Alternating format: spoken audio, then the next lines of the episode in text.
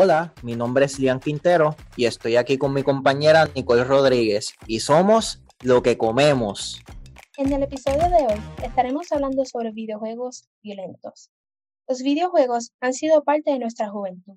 Títulos como Mario Kart, Cooking Mama, Drawn to Life, Mario and Sonic at the Olympic Games y más han servido tanto para fortalecer amistades y asistentes como para crear nuevas relaciones. Sin embargo, otros juegos como Bomberman, Call of Duty, Grand Theft Auto y Mortal Kombat se consideran inapropiados para los jóvenes por el alto contenido violento que ofrecen. En este episodio discutiremos algunos de estos videojuegos y si realmente pueden alterar nuestras actitudes o si esta forma de pensar es un estigma.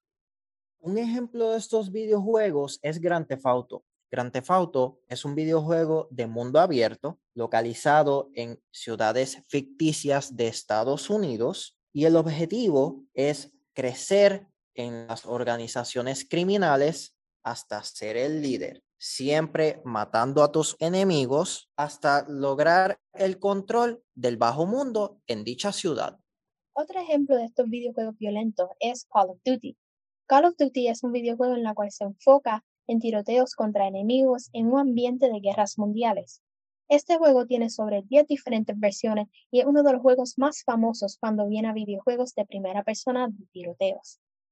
Según IMDb, Call of Duty trata de jugar como tres diferentes naciones aliadas, las cuales son los británicos, los americanos y los rusos. El deber es derrotar a los alemanes que se inclinen a la dominación. Grand Theft Auto es un ejemplo de cómo estos videojuegos violentos pueden afectar a sus usuarios. Ese, como otros juegos, pueden crear un impulso de hacerle daño a los demás. Un estudio de la Universidad de Missouri encontró que los usuarios de juegos violentos son menos empáticos al ver otras personas violentadas. De hecho, si se les presenta la oportunidad de participar en las agresiones, lo hacen y son más brutales que los agresores iniciales. Bueno, pues yo considero que videojuegos con contenido violento no causa que las personas sean violentos también. Un estudio hecho por Patrick Markey, que es un psicólogo enfocado en videojuegos, dice que hombres que cometieron crímenes severos tenían mínimo interés en los videojuegos violentos que el hombre promedio, con un 20% de ellos solo interesados en estos videojuegos. Otro estudio por él menciona que cuando un juego o película relacionado con temas violentos es publicado, los casos violentos disminuyen. La historia general es que las personas que juegan videojuegos inmediatamente después pueden estar un poco agitados, pero eso no altera fundamentalmente quiénes son. Es como ir a ver una película triste. Puede ser que te haga llorar, pero no te deprime clínicamente, dice Markey.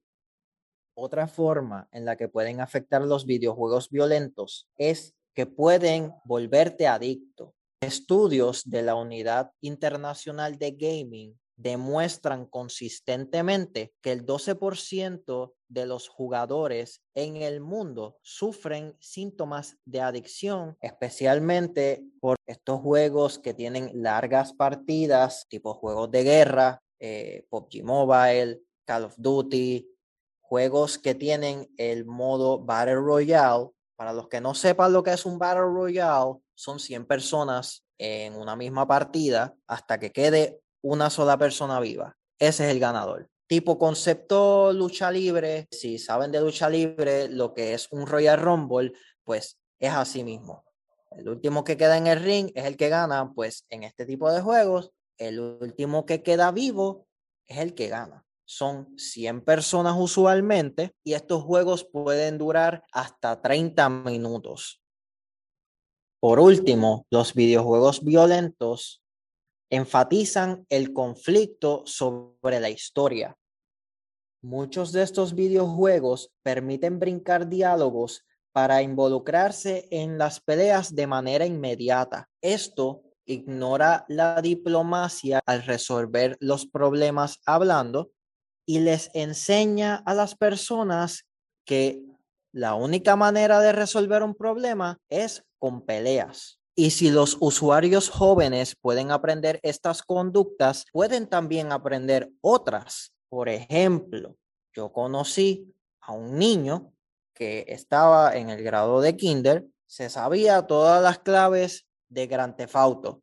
Estamos hablando de un juego que es recomendado para personas mayores de 17 años.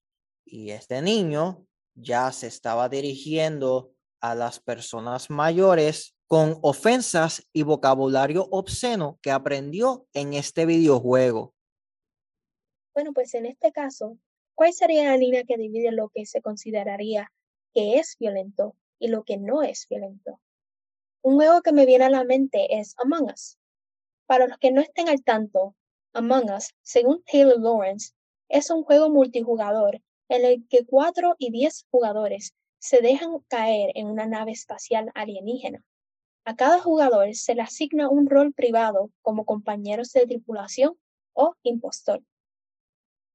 Como bien dijo mi compañera, el juego se divide entre tripulantes e impostores. Los tripulantes deben completar tareas tipo sacar la basura, echarle gasolina a la nave espacial, archivar documentos, etc. Y una vez terminen estas tareas, los tripulantes ganan. Por otro lado, están los impostores. Ellos sabotean, se esconden, actúan como tripulantes y los asesinan a quemarropa. Los impostores ganan una vez no queden tripulantes que los puedan acusar de sus fechorías. Piensa que cuando alguien juega Among Us por primera vez, van a estar sorprendidos por la acción del impostor, como encontrar un cadáver o ser asesinados por el mismo impostor. Lo que me trae a la pregunta, ¿se puede considerar Among Us como un juego violento? Sí, es un juego violento. La única forma en que el impostor puede ganar es matando a los tripulantes. El que sea una caricatura no le quita mérito a esta acción. Tú me puedes decir, ya, pero es que puede ser más explícito y es verdad, tienen razón, pero tal vez es que nos hemos desensibilizado tanto ante las imágenes violentas que vemos este juego como normal, pero de que un juego violento es un juego violento. Concuerdo contigo en que Among Us se pueda considerar como un videojuego violento, pero no creo que pueda afectar a una persona. La razón por qué digo esto es que las escenas violentas se presentan de una manera muy ficticia y no creo que se pueda traducir a la realidad. Creo que los videojuegos son demasiado estigmatizados. Muchos piensan que lo ficticio puede traducirse en la realidad y varios padres consideran estos juegos ser de mala influencia. Estoy de acuerdo que estos tipos de juegos no son para niños, pero no hacen a uno violento. Lo que impacta el comportamiento de estos es el medio ambiente en el cual la persona se encuentra la mayoría de las razones por las cuales estos videojuegos son populares es por la historia que ofrece, la habilidad de jugar con otros a larga distancia y el sentimiento del logro al completar algo. Bueno, y con eso culminamos el podcast. Pero antes que se vayan, queremos conocer su opinión.